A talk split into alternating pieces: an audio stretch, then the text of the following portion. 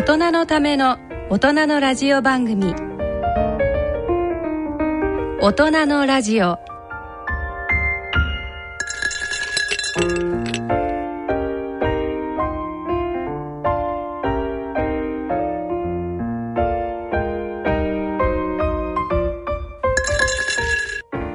皆さんご機嫌いかがですか？立川楽長です。ご機嫌いかがでしょうか？氷香です大人のラジオ第2土曜日のこの時間はバラエと健康をテーマにお送りいたします。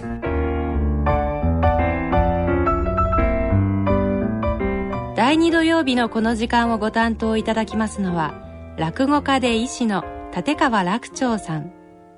番組アシスタントは高理香さんです。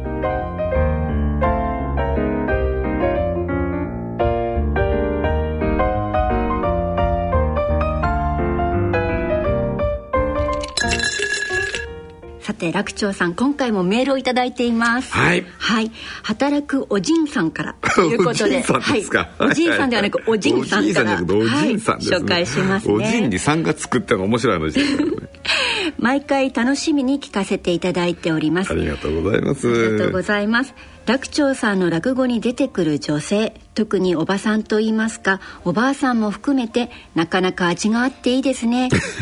役作りの点で何か工夫などされておられることはありますか？ということで。ありがとうございます。まあ役作りって言いますかね。やっぱりあの創作で作ってますでしょ？そうするとね誰か一人ぐらいこうポイントになるような、ね、アクセントになるようなキャラクターっていうのを入れようとしてるんですよ。物語のバランスそうなんですそうなんです。でその人が出てくるとなんかあの話が活気づくとかあのポイントになるとかなんかそれやっぱりキャラクターがしっかりしてないとそういうポイントにならないんでねそうすると私の場合よく出してくるのが下町のおかみさんみたいな、うん、前回の鳩時計でも元気なねおばさんが出てましたね、えー、ちょっと気は強いんだけど世話好きで涙もろくっておせっかいで明るくてというようなねそんななんかおキャンな女性って言いますかね、うん、そんなキャラが出てくる話多いですね。キャラクター的にもそうですね。魅力的な女性がこれまで聞いてきた中でもたくさん出てきたような。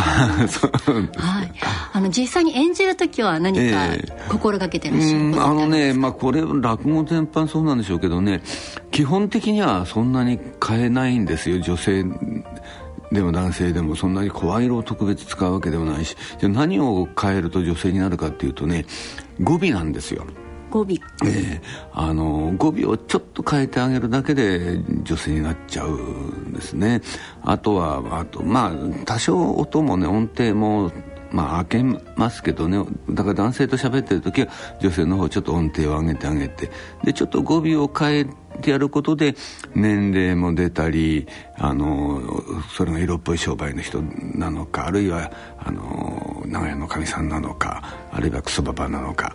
大体もう語尾だけで調節するっていうそんなところがありますね。ちょっとやってみていただけませんか？そうですね。例えばねあのちょいとお前さんって、まあ、まあ、古典なんかでよく出てくる言葉ですけどこの例えばちょいとお前さんでもちょいとお前さんっていうとななんとなくこう色っぽくなるけれどもこれがあの下町例えば長屋のかみさんちょいとお前さんこうやって今喋ってる時とそんなに対して音程は変わらないし実際にちょいとおまぐらいはほとんど変わらないですよ。どこが変わってるかとちょいとお前さんのえさんあたりでお前さんとかお前さんとかねこの語尾だけが変わってくるんですね。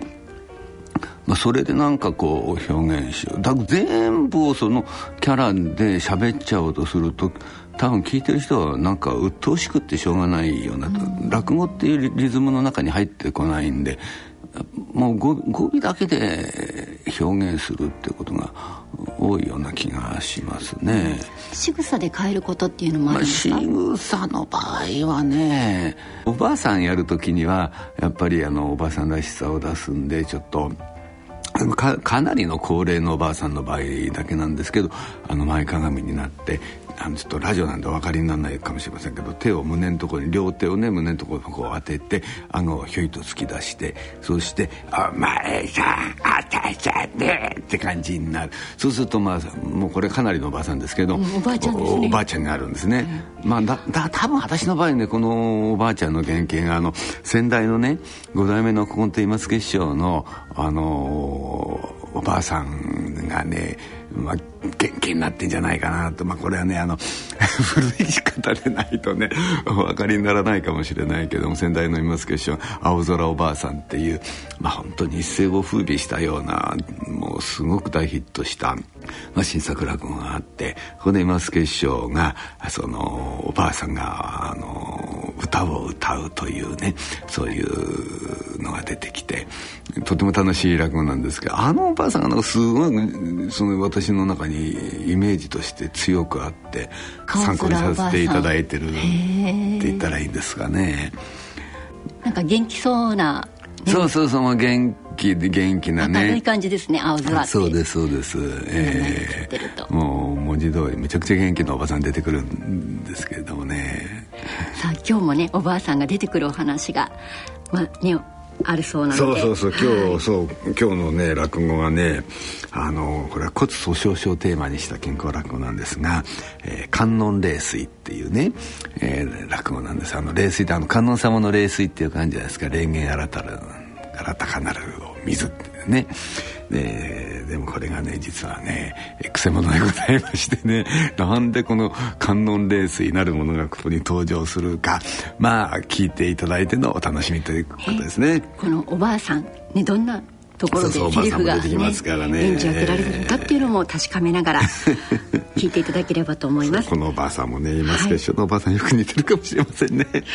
ということでメールをいただいた働くおじんさんには楽長さん特製の、はい、手ぬぐいをプレゼントさせていただきます。ありがとうございました。またね、あのどんどん皆さんもね、あのおお便りいただけるとね嬉しいですね。はい。それでは大人のための大人のラジオ進めてまいります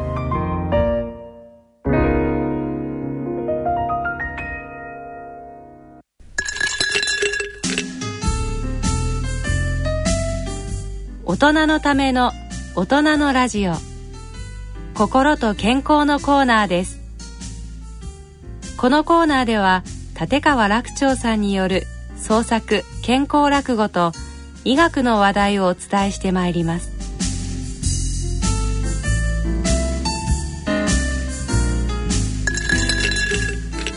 大人のラジオ。ここからのこのコーナーでは立川楽長さん創作の健康落語をお送りいたします。今回のお題は何でしょう？今回はですね、観音霊水というね。はい。ね観音様のありがたいお水。そうそう霊言新たかなるお水とというところなんですけれどもね。あーただねこの観音霊水がちょっとしたくせ者でございましてね。なんでこんなね観音霊水が出てくるか。そこがちょっとねこの話のミソなんですけどもね、まあ背景はね東京近郊の地方の町をイメージしてるんですよ。でそこであのー出てくるのお寺の住職と、あの開業のお医者さんなんですけど2人とも2代目大体2人とも同級生なんですね小学校のね。で2人ともその親父さんがリタイアしてその片方は住職を片方はその開業のクリニックを継いで間もなく2人とも間もなくみたいなねだからそういうなんだろう割に、あのー静かな地方都市なんだけども若い2人がそこで、うん、いろいろ話をしているというそそんなあの背景を思い浮かべていただけると分かりやすいかなと思いますけどね。男の幼馴染のちょっと友情も入るような。そうなんですね、はい。ちょっとした友情ものもね出てきますけどね。それでは聞いていただきましょう。立川楽長さん創作健康落語観音霊水です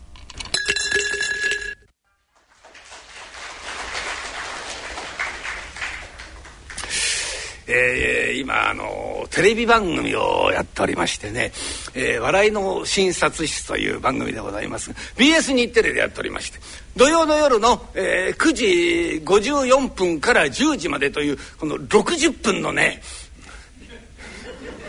10分の1の番組でございます。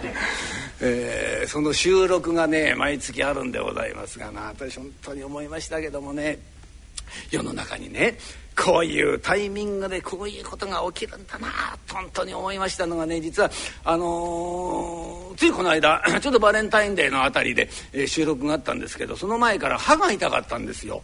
治療中の歯がありましてね仮詰めのままほっといてありましてでだんだんだんだん痛くなったんですね。でなんか痛いなと思ってましたけどまあまあねなんかいろいろバタバタしてますしまあいいやとほっといたんです。そうしたら収録の日の朝ですよ。鏡見たら腫れてんです顔が。収録の日の朝ですよ。もうどうしようもないですよ。参ったなと思ってね、まあ、晴れてるったってバーッと晴れてるわけではないんですね。まあよく見るとまあ確かに晴れてるねというそんな程度の晴れ方なんですけども明らかに左右差があるわけです。困ったなと思ってね。で当日行ってメイクさんにね、えー、ちょっと晴れてるんですけどねどうしましょうかねなんて話したんですよ。そしたらまああのメイクさんだってあのあれですよメイクアップアーティストの方なんですけど。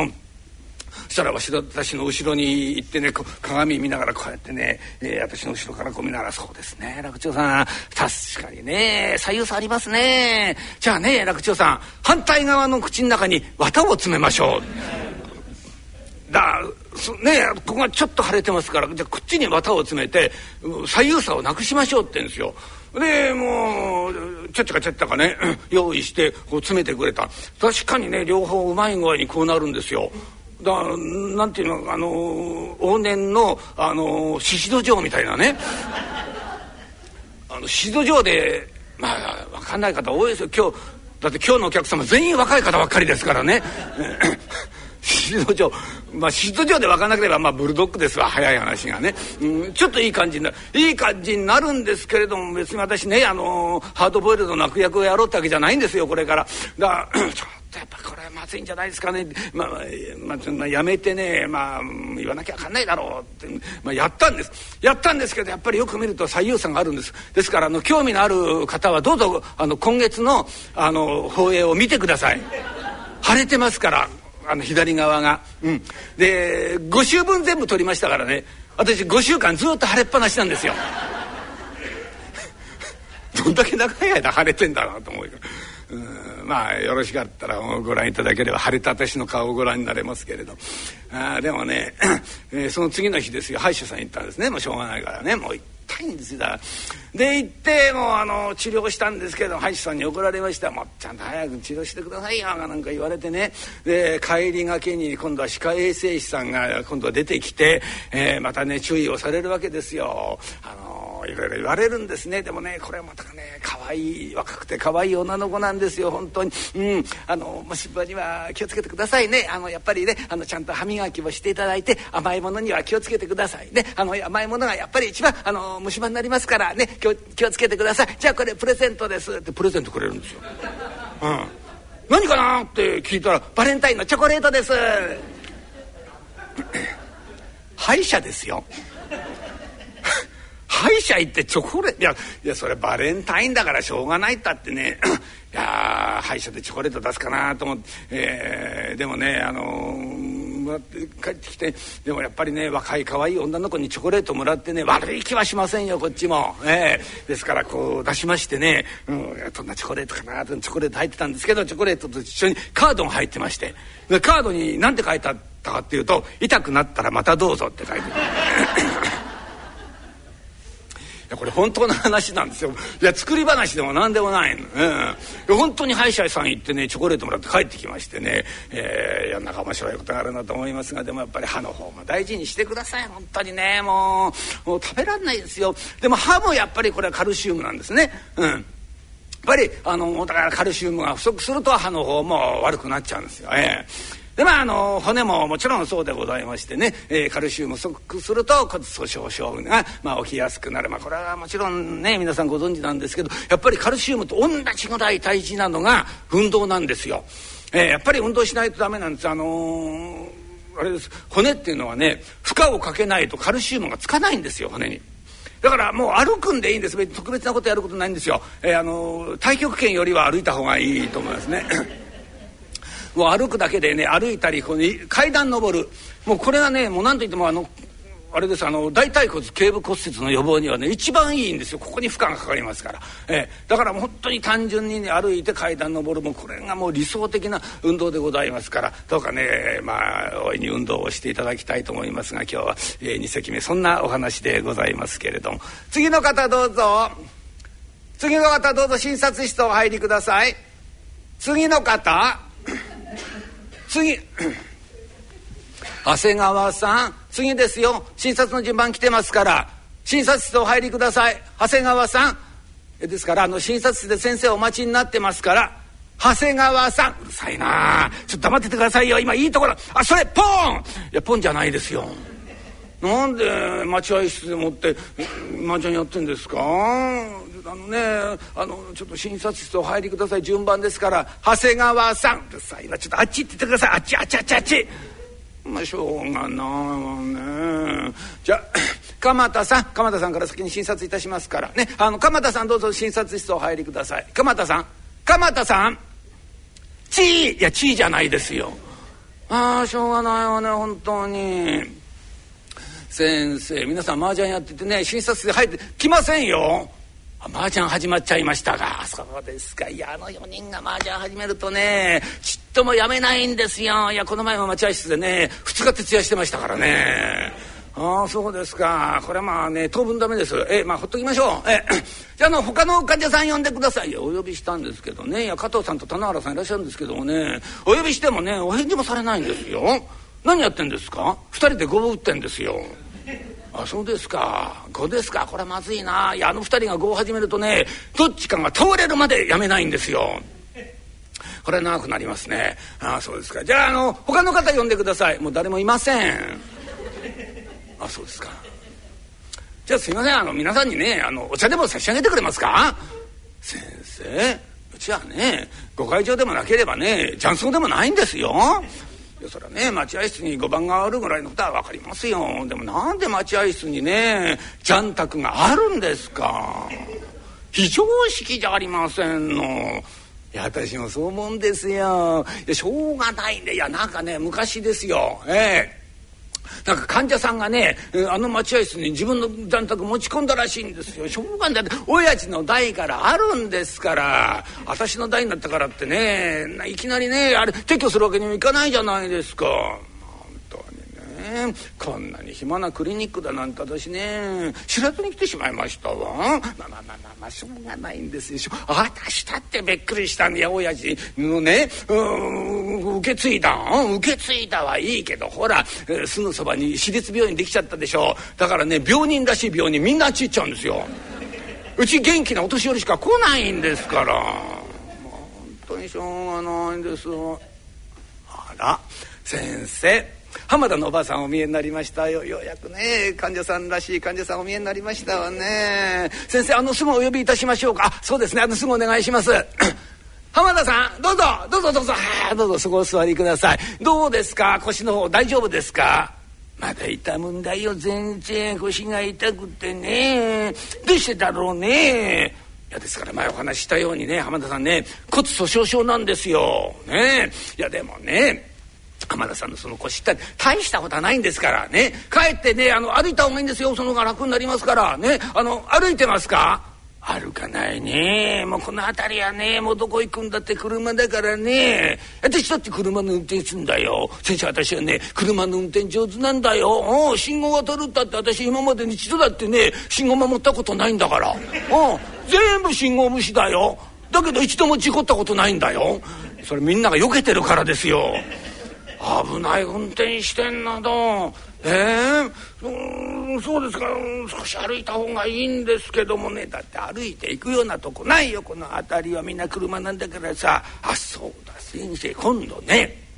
秋になったらさ老人クラブでね四国霊場巡り行くことになったんだよ。私はまだ四国行ったことないでぜひ行きたいんだけどさこんな腰痛くてさ、えー、大丈夫かね？行っても。それ大丈夫ですよ。いやそれ少し歩いた方がいいんですから浜田さん。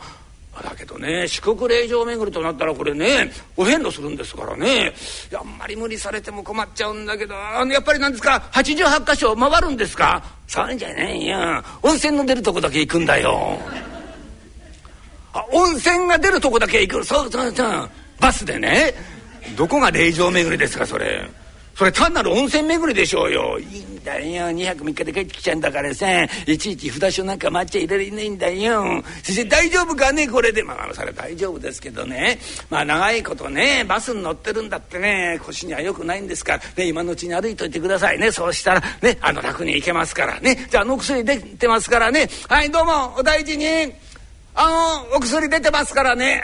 はいかしこまりました。あの先生先ほどからお友達のご住職様お見えになってますよ。あ武田来た。あそう、うん、あのいいよ。あの入れて入れて。入れて、うん、お武田。うんいいいい何遠慮してんだよ。いいいいから入ってこいよ。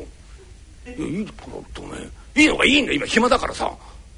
いや暇ったってお前待合室6人も待ってんじゃんかよ。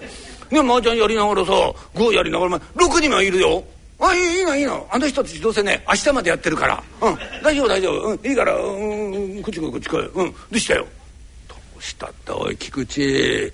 俺よもうやめる。うん。もうねやってらんだ俺もう絶対やめるからよ。なんでやめるやめるって。うん。何やめんだよ。だから住職に決まってんじゃねえかよ。もうやってらんなんだったらうん。冗談じゃねえよ本当に。いや親父がさねもうしんどいからお前いい加減住職ついてくれってから本山にいたんだぜ、うん、だから本山に分け行ってよ帰ってきていや俺さ家帰って住職になったらさカッパカッパ儲かると思ったんだよ。だってお前うち宗教法人だぞお前。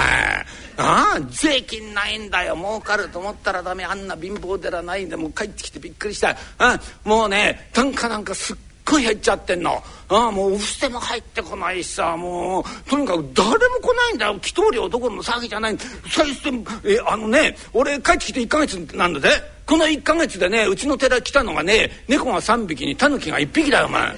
人間ゼロだぞおい。何が悔しいったってお前猫やタヌキどんなに来たってあいつらよお賽銭入れてかねえんだぞ。当たり前なんだもん。猫やタヌキが入れるかよんなこと言うけどお前さ張り合いも何にもないよ。うん。ダメ。あのね、寺の位置ができないんだから、これじゃ。うん。俺やめる。本当に、もうやめた方がまし。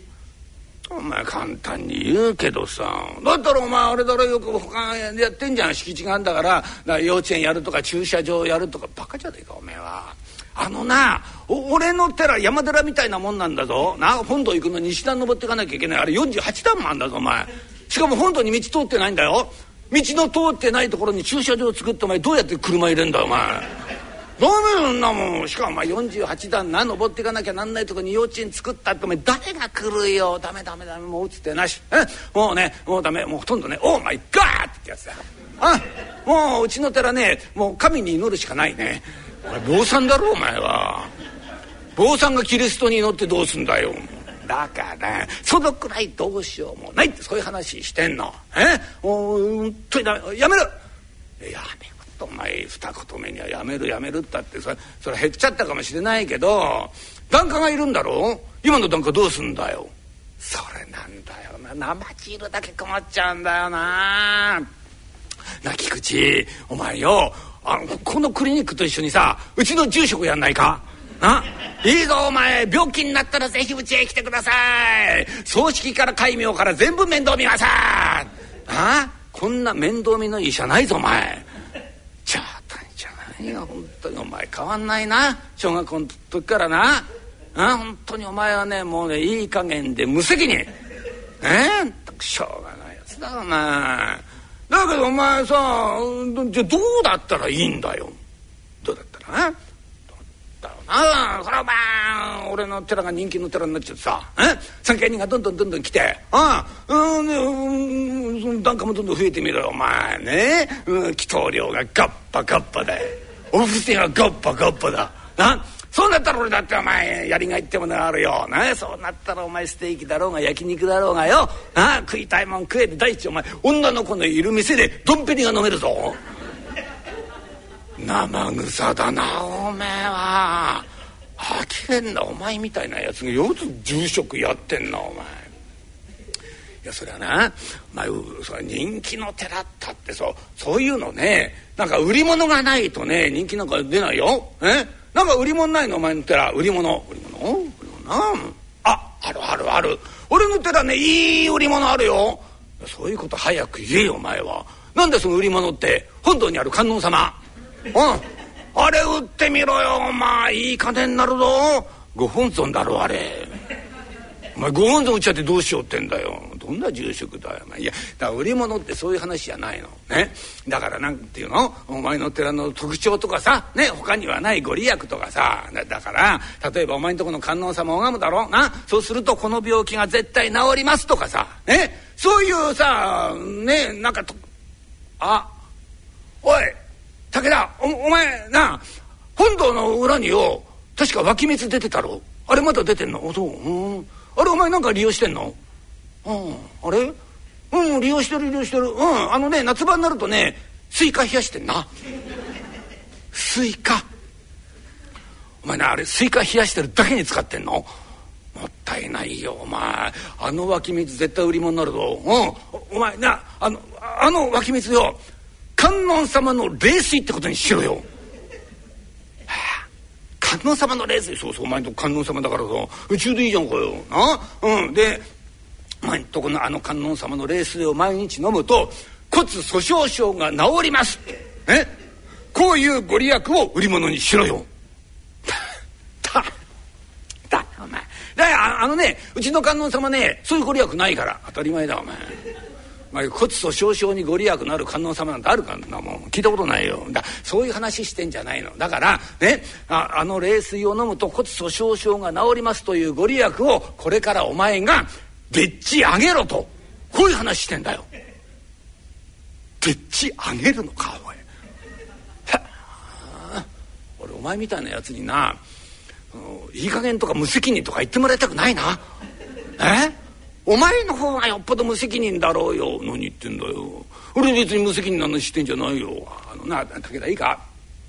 お前んとこのあの冷水なあれ飲むためにどうどうなると思う？本土まで道がないんだろ？あ？だから あれを飲んだら骨粗しょう治りますなんてこと言ってみる年寄りが来るだろう。そうしたらあの48段の石段毎日登ったり降りたりするだろうよ。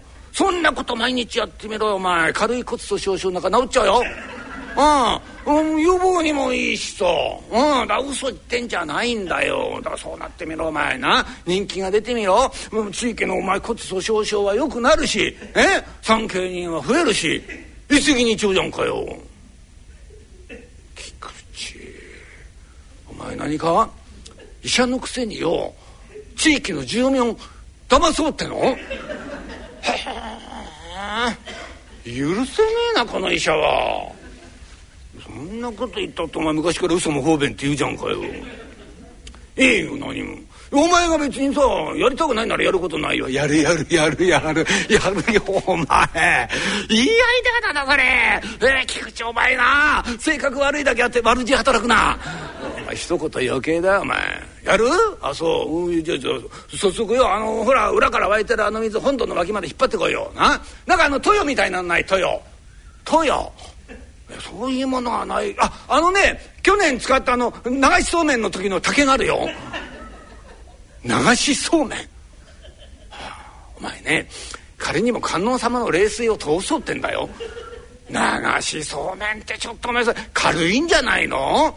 しょうがないんだろう。他にないんだからいい。とりあえずとりあえずまあ後でまた何とかするわよ。あ、えー、どうすんの？だからさえそれをこう本堂の脇まで引いてきてね。でその下にこう石を組んでさ水がたまるようにしてそこにこう柄杓なんか置いてさ分かった分かっただんだんイメージ湧いてきたお前ね。じゃあその柄杓のところにこう看板立てんだろうな。観音様の冷水一杯5,000円。高すぎるよお前は。お前ぼったくりバーガーじゃないんだから。でいいね。ただでいいんだそんなものは。だから産経人が増えればいいんだからとりあえずな。やってみろよ。面白くなってきたな。やってみようなんてんで大変な相談が出来上がりました。さあこれから一生懸命宣伝をするんでございますが最初はなかなか効果ありませんでしたがこの話に火をつけましたのが浜田のおばあさんでございましてね。ああもう四国へ行きたいわけですよ。ああなんとか骨粗しょう症をよくしようってんでさあこの観音様へやってまいりまして毎日毎日この石段を上がって、えー、冷水を飲む。さあそんなことをやっております。うちにそのうち腰の痛みがどんどん良くなってまいりましてね。これは別にあの観音様のご利益でも何でもございませんで、えー、毎日こう 石段を登っていく、それがためにカルシウムがついて、えー、骨粗しょう症が良くなったんですね。うん。はあこの浜田のおばあさん四国へやってまいりまして温泉宿でみんなに吹聴をいたしましてちょいとお前さんがってさうちのね町にね骨粗しょう症にご利益のある観音様があるの知ってっかい？あらまあそんなの知らなかったね。ええそんなのあんならね私たちだって行きたいじゃないかね。だけどさそれ本当に聞くのかい。聞くんだよ。私は毎日行って冷水っての飲んだんだよ。観音様の冷水って出てんだ。竹んとこからね。えそれ毎日飲んでたら本当に良くなったんだよ。腰がさ私が生き証人だよ。いいよあそこ。うん。観音様の冷水が竹から出てくんだけど時々そそこからねそうめんが流れてくんだよ。美味しいんだこれが。みんなも行ってごらんってなもんでございますね。さあ口コミほど強いものはございませんで、はあ、この話がもう老人クラブから老人クラブへピャッと広がりました。ええはあこの観音様へ老人がいっぱいやってまいりましてこの48段の石段をえっちらおっちらえっちらおっちらえっちらおっちらえっちらおっちらえっちらおっちらえっちらおっちらえっちらおっちらえっちらおっちら。ああどんどんどんどん登りましてええ子爵の前には老人の行列ができるという騒ぎでございまして「菊池お前こんなにうまくいくとは思わなかったなお前」えー、すごいよ今よ。ああ産経人は来るお前檀家も増えてよ。すごいよ祈祷料ガッパガッパ。ああお前お布施がガッパガッパ。そればっかりだよお前は。お前ねそお布施ガッパガッパ。いいけどさまさか悪徳なことやってんじゃないんだろうなお前。ねいくら取ってんだよ。いいよ。値札いいよ。くないよお前。ねいくら取ってんだお前んとこのお布施。そういうことはお布施にしてくだらねえこと言ってんのお前。だけどさ俺もね本当は喜んでんの、うん、おかげでねこの地域のね骨粗しょう症がね本当に絶対減るよこれで、うん、これがお前本当のな地域医療だな。地域医療っていうのもなんか集団詐欺みたいだけどもな、まあ、変なこと言うなよお前ね。あそうだそういやお前看板出したら大きな看板。お前も商売人だなお前。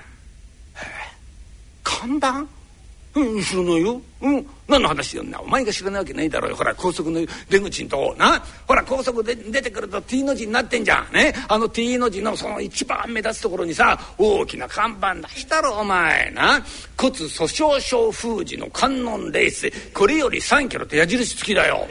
目立つぞお前。すごいなお前商売上手だな。うん知らない知らないえ俺何もやってないよ。え？そんな看板出てんの？誰が出したの？俺が知るかそんなこと。え何？お前あの看板出してないの？知らない。俺何もしてないのおかしいな。あの看板じゃ一体誰が出したんだよ？不思議だな。米川林すいません。あのご住職様いらっしゃいますでしょうかな？はいはい。あの私住職ですけどもね。あでございますがいあの私ですねあの町役場のあの観光推進課の課長で神田と申すもんでございますがさようでございます。あの少々少々お待ちくださいましあの町長町長あのご住職お見えでございますけどもな。ああご苦労ご苦労。うんありがとうありがとう。うん。あご住職でいらっしゃいますかいやこれは初めとめに変わります私はねこの町の町長ではあ友永と申すもんでございましてな。あ町長さんですか？はい。あの町長さんが何の用事でしょうかね？いえご住職すごいですな。ここの観音冷水。大変な人気ですわ。いやもうこの辺りで知らん人はおりませんわ。ああすごいですな。いや私もこの町は長いこと住んでおりましたがこんな観音様あること知りませんでした。ええこの観音冷水から昔からあるんでございますかな？ええ昔からありますよ。ええまあ、ただ去年まではね、まあ、水管冷やしいやいやななんではない。いやとにかくあの古くあるえもうとにかく由緒のある観音様ですからね。さようでございますか。いやいや近頃じゃもう首都圏からね高速に乗ってえお参りに来る人が増えとるんでございますがでございますからねあの高速の出口の T の字のとこあそこにね看板出させていただきましたわ。町の予算で。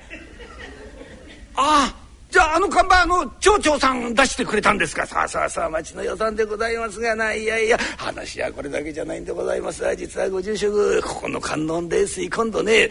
この町の町おこしの目玉にしようちゅうことになりましてな。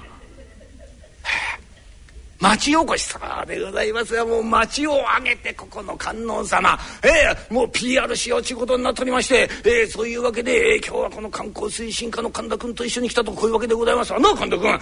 さようでございます。いやもうご住職様ありがたい話なんでございますよ。もうね、えー、これといってね鳥居のない町でございますんで、えーえー、そこへ持ってきて今骨粗しょう症はねもう国民的な病気でございますからえー、えー、骨粗しょう症にねご利益があるとなればみんなやってまいります。えー、もうこれは当たります。この企画はご住職様で一つご協力願いたいでございます方ああそうですか。町を挙げて PR してくださる。いいお話ですね。どうやら俺にも運が向いてきたなほら。ねこれでますますガッパガッパだなと。笑いが止まんないだと。ああそうですか。いや町長さんぜひ一つよろしくお願いしますいや任しといてください。いやこれも議会で決まったことでございますがなご辞職この本堂の脇この土地はね実はあの町の土地なんでございますがええでございますが本堂の脇に駐車場を作る予定でございましてえまあもちろん道を通しまして観光バス入るようにしましてな。その沿道にはえ観光物産展から町営のレストランとかえもう経済効果は計り知れん中。てやも議会が久しぶりに盛り上がりまして。ええー、さあすごい寺になりますわ。この脇に駐車場できますからもうねこの長い石段あの石段を登らんでも参詣できるようになるんでございますわ。え石段登らなくてもよくなるんですか？いやそそそだダメですよ町長。そそんなことしたらね石段登らなかったら意味がないんですから。意味がないってどういういやいやいやいやいやでででございますか？いやねやっぱり寺でございますから石段というのは参道でございます。やっぱりそ参道はやっぱりね登っていただきません。あそれなら大丈夫でございますもうすでにあの石段ねエスカレーターにすることに決まっておりますから。エスカレーターですか？いやご住職いい寺になりますわいやもう議会で決定したことでございますからご協力をお願いいたします。菊池菊池大変なことになったぞ。菊池なんだよだけどお前。血相変えて。どうしたんだよ。大変なことになったぞ。お前昨日町長が俺んとこ来てさ。あこれこれしかしかだよお前どうしよう。えー、どうしようじゃないよお前。駐車場ができてそこれ何の意味もないじゃんかよ。そうそうそう。分かって分かって分かってだけどこんなこと町長に言いようがないだろう。あ？あの観音冷水には何のご利益もございません。ご利益があるのはあの石段だけですって。こんなこと言えるかお前。どうしようか。どうしようこうしようないお前。な断れよ。いやそ断るったってな。いやそれ石段の方はなんとかなるよお前。うちの土地だから。だけど隣の土地はお前あれ町のもんだぞ。俺がどんなこと言ったってあの連中絶対にあそこに駐車場作るぞお前。ね阻止しようがないんだよ。どうすんだよ。とと誰が言い出したんだそんなこと。町長？迷惑なやつ。あんな町長がまあ困ったなそれな菊池。俺思ったんだけどさこれやっぱりよ本当のこと言うしかねえんじゃねえの？うんしょうがねえよ。だってお前何のご利益もないんだよ。何のご利益もない観音冷水のみにお前観光バス来ちゃうんだぞお前。俺な気が引けてさやっぱり、ね、ご利益のないものにご利益あるってなんか俺嫌でさ「えよっとっとお前。今までやってたじゃんかよ。ガッポガッポって喜んでたじゃんかよ」それ今まではいいよな。それ年寄りがさあの下登ってよ。な足腰が丈夫になるね、うん、骨粗しょう症が良くなるいや。それならそれでねいいと思ってそれ納得してたんだ俺。だけどこれから違うだろお前。うん？観光バスが横につくんだぞお前。一段エスカレーターになっちゃうんだぞ。誰も下登んねえんだよ。うん？何のご利益もねえんだよ。なとこお前観光バスバンバン来てくれもう参っちゃうもうやだ俺。うん。俺言う、うん、いやあのな明日なんだけどさ夕方来るんだみんな。町長とか町の役場とか。なんか建設会社の人まで来るんだよ。うん。なんか打ち合わせとかなんとか言ってんだ。俺ちょうどいい機会だと思ってさ、うん、だから俺明日ね言うよ。言うってたけどお前なんて言うんだよ。だからこれもみんな菊池院の院長の悪知恵です。みんな菊池が悪いんです。およせよお前。そうだいやいやいや嘘嘘嘘嘘冗談だよ。お前の名前は出せない、ね、もう絶対お前の名前は出せないから。うん。いいよ、うん、これみんなで、うん、俺がまあ一人で考えて一人でやったそういう策略ですって俺言うからよ。その後お前お前簡単にお前昔からねものを考えないやつだからな。あのなそんなことしてみろ。お前どうなるか分かってんのかお前。え？詐欺みたいなもんなんだぞこれ。いやいやそそれはな、まあ、まあ刑事告発されなかったにしてもさお前この町で住職続けることできなくなるぞ。え？それお前ガッパガッパなくなるぞお前。いいのかよ。なこと言ったとお前しょうがねえだ。まあ、なるようになるよ。ちょっと待てってお前考えろよ少し。だってお前よ観光バスよりいいじゃねえかよ。いいもうなんなんとかなるよなんだよんなもん。な、うん、だから言うから。ああそうだ。おい。菊池お前俺一言言ってくぞ。余計なこと言うなお前は。ないいか？これ俺一人の問題だから。おお前なんか余計なことするんじゃねえぞ。分かったうん。じゃあ帰るから。おいちょっと待てよ。おい武田武田ついですなこの階段は。いやいやいやいや48段はきつらいですな。いやいやしかしご住職ねここがいずれねエスカレーターになりますから。もうねそうなったらこの階段登らなくてもいいと思うといや嬉しいですなご住職。ねえ。とにかくあのちょちさんあの皆さんあのどうぞどうぞあのこちらお入りください。はい。あのですねあの本当にねあのお集まりいただいて申し訳ないんですけどね今日実は皆さん方にあのお話をしなくちゃならないことがあるんですよ。あそうでございますか。どんな話でございますか？な。ですからあのねうちの観音霊水まあ、うちのねあの寺のあの湧き水の話なんですけどもねさようでございますか。あ何か新しいご利益でも見つかりましたかな？いやいやいやそうそうそういう話じゃないんですよ。えー、っとね実はあのまあちょっと言いにくいことなんですが実はあのうちの観音霊水はですね武田!武田!武田!ちょちょっとこっち来い!ちょこっちへ菊池なんだお前どうしたんだいいからちょちょっとこっちこっちこっちへお前よあの話もしたか、うん、これからするとこだよ。よかった。間に合ったよお前。あそれにしてお前駆け上がるにはきついなこの石段。いや本当に俺間に合わなかったらどうしようかと思って必死に駆け上がって。俺なんだかさ橋でメロスになってるの気になっちゃってよ。言ってる意味わかんないお前。ほん大体からお前何しに来たんだよ。いいいいいいねちょちょちょっとお前ちょ黙ってろよな。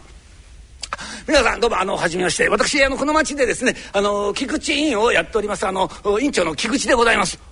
おやおや菊池先生でいらっしゃいましたか？いやあ東町の友永でございます。いや私ねお父様の菊池先生には昔随分世話になっております。へえ。いやあそこの待合室で随分麻雀やらせていただきました。いや先代の院長に頼み込みましてあの待合室にね私の雀卓置いてもらっとるんですわ。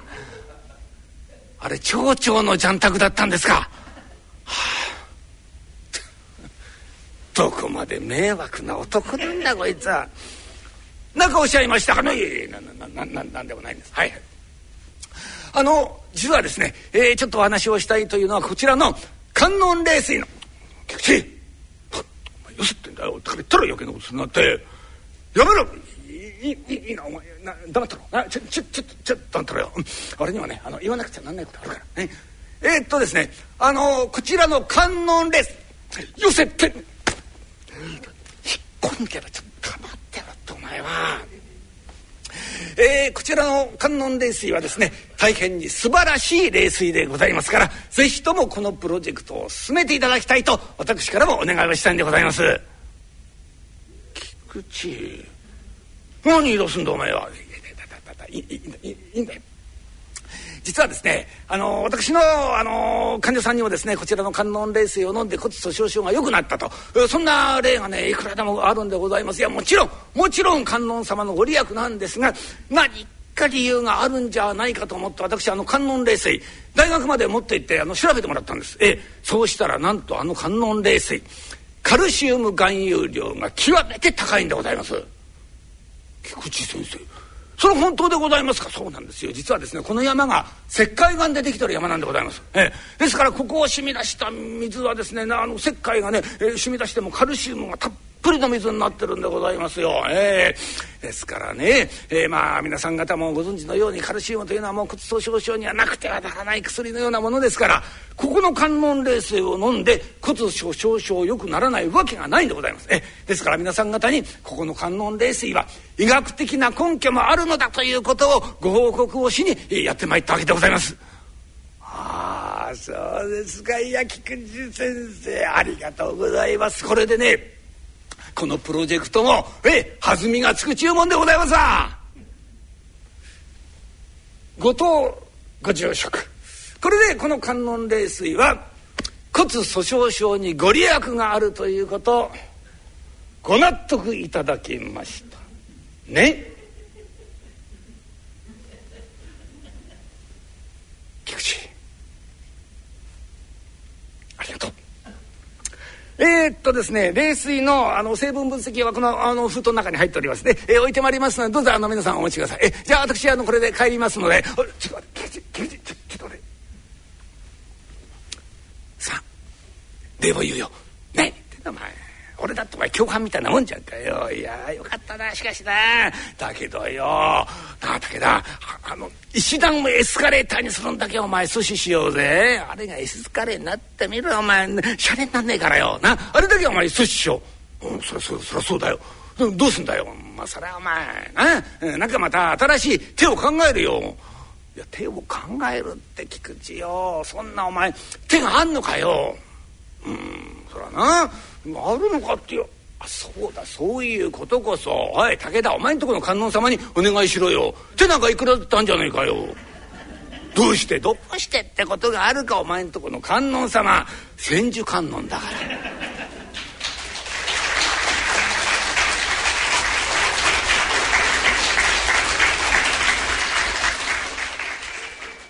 立川楽長さん創作の健康落語観音霊水をお聞きいただきました。二人の友情は強く強く 結ばれて。そしてお寺もなんとかこれで、ね。えー、なんとかなりそうですね。なりそうな感じでしたね、だからなんか走れメドスなんかをね、間に ポンと入れちゃったりなんかしてね、えー、走って走って間に合うか間に合うかっていう、ね、そうなんですよ。なんとかね 住職のピンチを救おうとね必死でこの階段を駆け上がってきたというね、えー、なんか走れメドスになったような気分だよみたいな そんなセリフをわざと入れたりなんかしてるんですけどね。やっぱりねこの落語ななんでね、えー、こういうの作ろうかと思ったかっていうと運動が大事なんですよ骨粗しょう症ってね。あのカルシウムとかビタミン D があの骨を強くするために必要だっていうのは、まあ、これ有名な話ですよもう皆さんよくご存知なんで、まあ、それはもうそろそろいいかなと。じゃあ一つ運動が大事っていうことにテーマ絞って一本骨粗しょう症で作ってみようかな、うん、それで何段も何段もそうだそれで長い階段をね、はい、えー、作っちゃったんですよ。だからこれがエスカレーターになるのはとても困るというわけなんですけどね、はい、改めて骨粗しょう症というこのちょっと言いづらい病気についてご紹介いただけますか？これ噛みますよねこれはね、はい、これはもうね、まあ、ご存じない方いらっしゃらないと思うんですけれどもあの骨っていうのはね硬いじゃないですか。あれなんで硬いかっていうとカルシウムが入ってるから硬いんですよでカルシウムが骨からどんどんどんどんあのなくなってしまって非常にカルシウムの不足した骨ができてしまうとこれはスカスカになってもろくなってしまうんですね。この状態が骨粗しょう症っていう状態なんですよ。骨がスカスカになっちゃう。そうそうそう。あの骨密度って測りますでしょ今の集団検診なんかでね。すると骨密度があの高い低いって言いますけど骨密度が低い状態ですよね。まあ話がまあスカスカだからもろくなってるわけですよ骨が。だからどういうことになるかというと骨折しやすいんですね。で骨折っていうとプキーンと折れちゃうのが骨折のように思いますけれども実はあの背骨っていうのかな？椎骨ってよ脊椎腰椎ってあるでしょ？背骨と腰骨ね。で腰骨っていうのはねもう体の体重をぐっと支えてるわけですよ。大黒柱ですから背骨は。その中でも第五腰椎っていうところにものすごく負担がかかるんです、うん、だから第四第五腰椎つまり腰椎の、まあ、腰骨の下の方ですよね。そこにねこの体重のほとんどの荷重がねかかってものすごい負担なんですよ。だから常にこう圧迫を受けてるわけですその腰椎がね。そうするとこれがね骨粗しょう症になってくるとこの圧迫に耐えられなくなって潰れちゃうんですよ。圧迫骨折。どうなっちゃうんですか？あのね、これはレントゲン見てもらうのが一番ね早いんでしょうけどね、まあ、ラジオでレントゲン見せてもしょうがないんだけど本当に潰れてんの。あの腰椎ってどういう形してるかっていうとね今川焼きみたいな形してるだから今川焼きを上からギュッと潰したような、ね、ピチャッとなってますね。そうそうそう。もっと分かりにくいかなんかそうかもしれないけど。そうそういうねあのギュッと潰れた感じなのね、えー、でそうするとこれが、まあ、当然ですけど腰痛の原因になるわけですよ、まずは腰が痛くなる。そうそうそう腰が痛くなっちゃうんですね。いやでもねこの観音霊水の落語の中で階段上り下りしてたら腰が痛いと治っちゃったってあれ乱暴な話でね。まあ完全にはならないでしょうね。さすがにね。だからこの圧迫骨折それ自体も治らないですからねまあ、こうなっちゃうとなかなかその腰痛を改善するの難しいんですけれどもその腰の周辺の筋肉鍛えてあげると骨の圧迫っていうか荷重がその少し減るんですよね。筋肉が支えてくれるようになりますからね。だから筋肉を鍛えることでまあ腰痛も軽くなるっていうのはこれ十分あることなんですけども、うん、完全に治るかどうかちょっと私分かんない。保証はしませんけど症というとなんとなくおばあ今回もおばあちゃまでしたけれどもご老人の病気というイメージそうなんです。これなんでかっていうとねやっぱりあの症状が現れて何かのアクシデントが起きるのが高齢になってからなんですよ。特にあの女性は骨粗しょう症進みやすいんですね。えっていうのはあのエストロゲンというホルモンがあの途中で分泌が極端に減ってしまうんです。つまり閉経を境にですね、まあ、エストロゲンっていうのはあの生理を起こすために出てくるようなホルモンでもあるんでね。女性ホルモンですけど閉経するとガクーンと減っちゃう。ところがねこのエストロゲンっていうのは実にありがたいホルモンで、まあ、いろんなありがたいことしてくれるんですけどあのカルシウムの吸収もよくしてくれるし骨にカルシウムがつくのを助けてもくれるんですよ。だからエストロゲン分泌が減ると骨粗しょう症ものすごく進みやすくなっちゃう、うん、だからおばあさん骨粗しょう症イコールおばあさんみたいな雰囲気があって。でこのおばあさんが転ぶと今度は大腿骨頸部骨折って言ってねあの頸部骨折ってご存知ですか？頸部骨折、うん、頸部って別にあのおまわりさんの骨折じゃないんですよ。あの足の付け根足と骨盤との接点ですよね、えー、大腿骨っていうね足の太ももの骨がそことあの骨盤とつないでる場所があるんですよ。でそこがまあ腸つがみたいになってるんですけどこの部分を頸部頸って首って字ですよね。この部分を大腿骨頸部っていうんですがここがあの転ぶことでポキーンと折れちゃうことがある。そうすると足の付け根折ってるわけだから、もう歩けないですよこれ。そうするともうご高齢でしょ？しかもそれやる時って。とじゃあ足折ったからじゃあギブスはめて着くまで寝寝てましょうって言うと数日間寝てたらボケちゃう。だからもうこれほぼ緊急手術に近いんです。もうボケないうちに治さなきゃって。いうんでここに人工関節を手術でつけたりってことになってもう大手術になるわけですけれども。この大腿骨頸部骨折を起こすって非常にセンセーショナルな、あのアクシデントがあるんで、まあ、それでもう骨粗しょう症イコールおばあちゃんの病気っというようなイメージが非常に強くなってるんですね。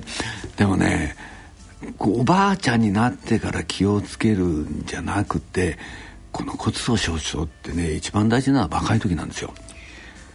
なるべくおばあちゃんになる前に、ね、そうそうそうおばあちゃんになる前に骨粗しょう症にならないようにしなくちゃいけない。何やらなきゃいけないかというとやっぱりあの一般的な話なんですけどカルシウムいっぱい取っとかなきゃいけないんですよ。特に若いうちにねあの赤ちゃんを産む前に。これはねあのカルシウムプールっていう言葉があってねあの貯蔵庫ですねカルシ体の中にいたカルシウムを蓄えておくまあそのプールですよね。だから蓄えて、ね、うん、そうそう。それがまあ骨なんですけどもそういうカルシウムプールっていうのをきちんとそのいっぱいにしておかないとねそれからいろいろなことは待ってるわけですよ。赤ちゃん体の中でできれば。赤ちゃんだと骨があるわけだから。で骨どんどん成長するから。ね、ね、そうそう自分のカルシウムをどんどん提供して赤ちゃんの骨作るわけですからね。で出産してでもう本当にもう妊娠出産でかなりカルシウム消費されちゃうしでそのうち閉経したら今度エストロゲン減っちゃうからカルシウムも減っちゃうし。だからもう女性はもうどんどんどんどんカルシウムが減っていく方向に向かうわけです。だからそうなる前に若いうちにカルシウムたっぷり蓄えとかなくちゃいけないのにダイエットするんじゃないですか。はいしちゃいますね。体重管理しちゃいます。なんであの本当に思うんだけどね。あ今の若い人たちって痩せてる方が綺麗だと思ってんの？思っちゃいますね。ちやほやしてくれる方がぽっちゃりさんをもうちょっと男性がねちやほやしてくれると変わってくるんでしょうけどね。じゃないですかねそんなにね男って痩せてる女の人好きなのかなと思っちゃう。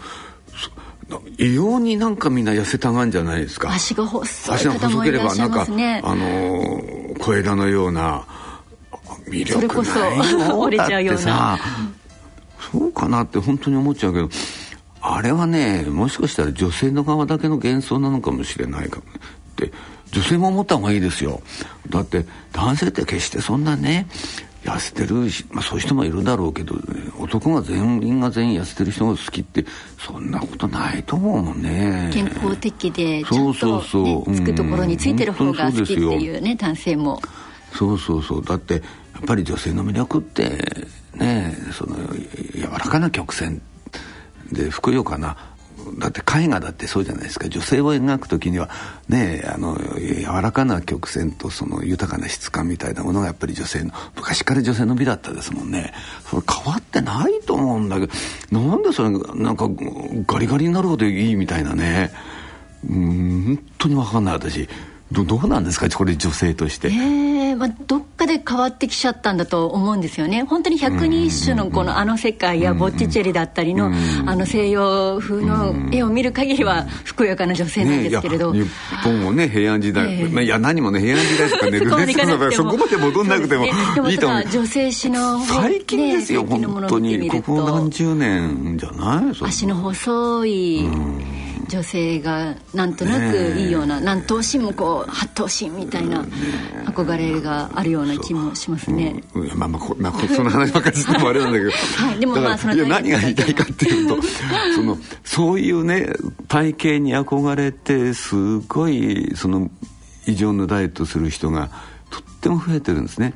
これが問題なんですよ。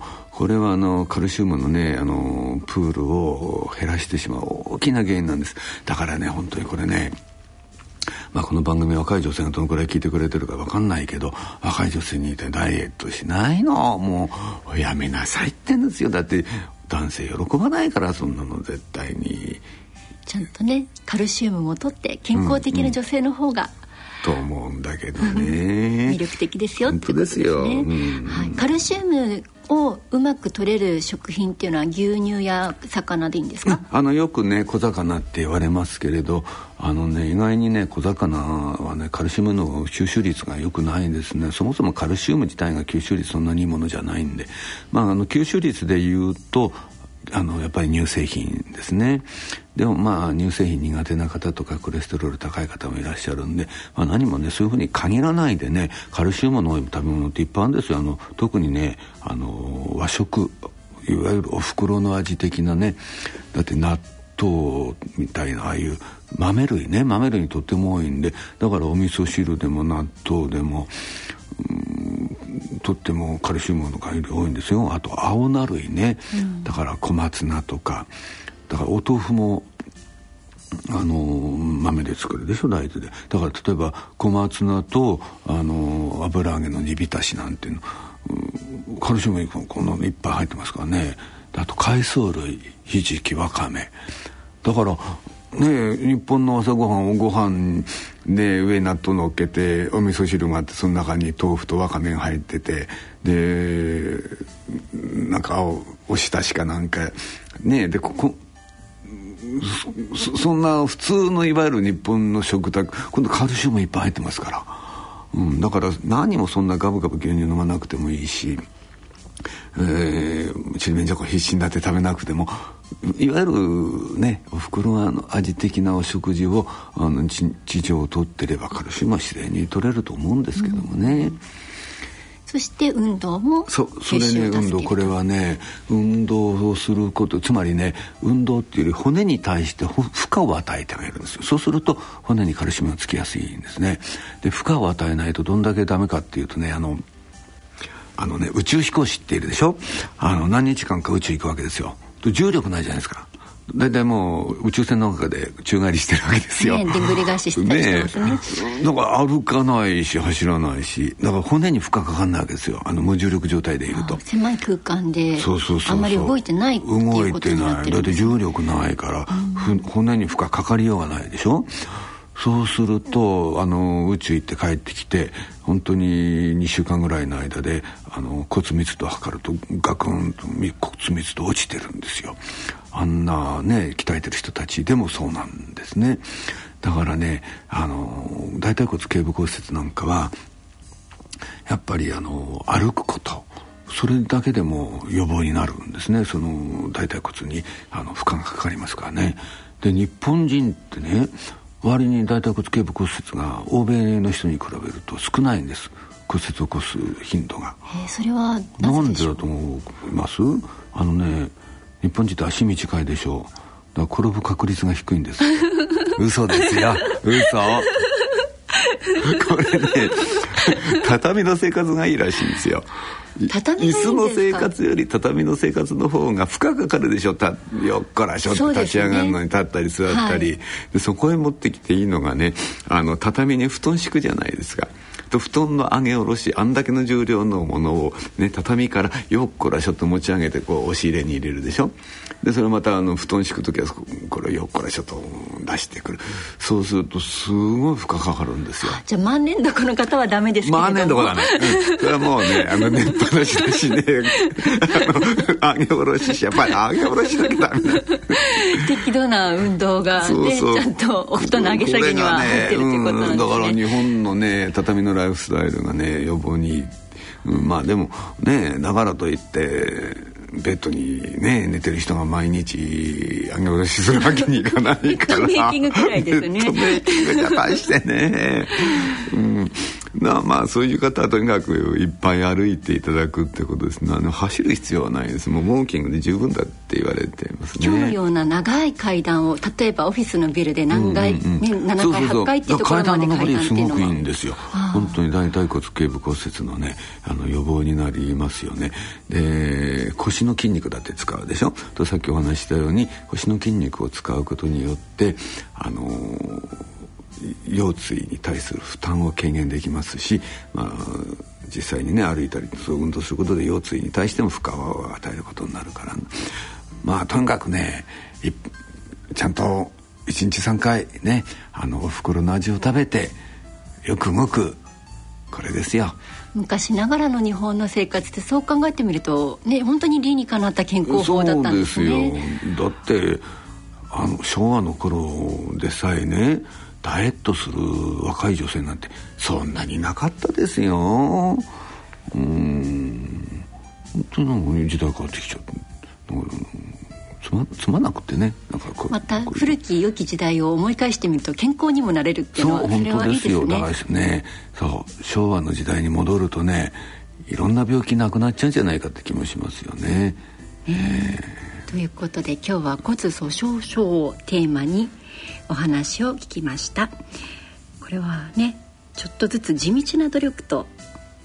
そうまあ地道な努力っていうよりねいきなり何かやろうっていうことが結構多いでしょじゃああ毎日牛乳飲もうとかじゃああの毎日ちょっと免除食べよう だなんかいきなりやったってそんなものはすぐにもねあのやんなくなっちゃうんだからこういうものはね骨のことですから毎日ね。コツコツやるのが大事ですね。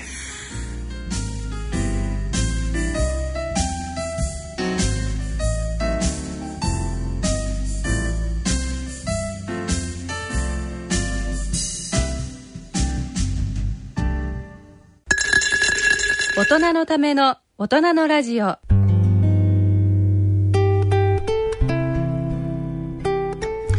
今回の大人のラジオいかがでしたでしょうか？改めて日本風の生活の良さというのが見直されました。そうですね。昭和の時代もいいなと。時代。ねいいですよね、はい、本当に。ね昭和生まれですけれどもあの頃はいいですね、ね、やっぱりね、うん、友情もなんとなくこう素朴な感じで。そうなんですよ。なんか温かいものがね流れてましたよねあの時代にはね。何かこうね貶めてやろうとかそういうのじゃなくて純粋に助けてあげようっていう気持ちで追いかけていったり叱ってみたりっていう。ああいうそうですよ。だって、えー、あの町内の年寄りが子供を平気で叱りましたもんね、えー、叱れる雰囲気があったもんね。あのおばあちゃんの前は通り過ぎる時走れみたいな。あのそうあのちっちゃいいるからうるせえから ちょっと避けようとかね避けようとかありましたよね、捕まっちゃならないとかね、それはそれで楽しかったんですものね、えー、ねそして改めて骨粗鬆症ね防ぐにはその和風の和室の畳の良さみたいなものだったりお布団の上げ下げそうですね、ね、まあ和室今どんどんどんどんね減っちゃってるからまあ仕方がないことはありますけれどもまあとにかくよく運動しましょう。ね。歩くことに始まってですね体を動かす。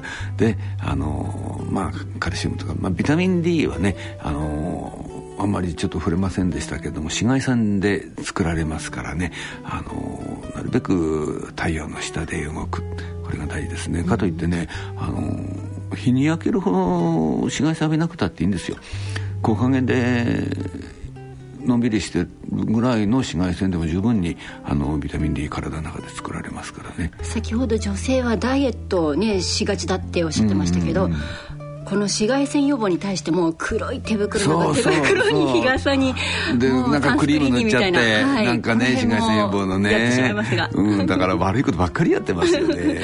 適度にねその辺でちょっと日にシミ作りたくないなっていうところも気にしつつでもね太陽の光も、えーきちんと取り込んでっていうところね、さんもね次回お会いする時までには真っ黒になっててくださいね、はい、太陽の光をちゃんと浴びて元気に、はい、お目にかかりたいと思います。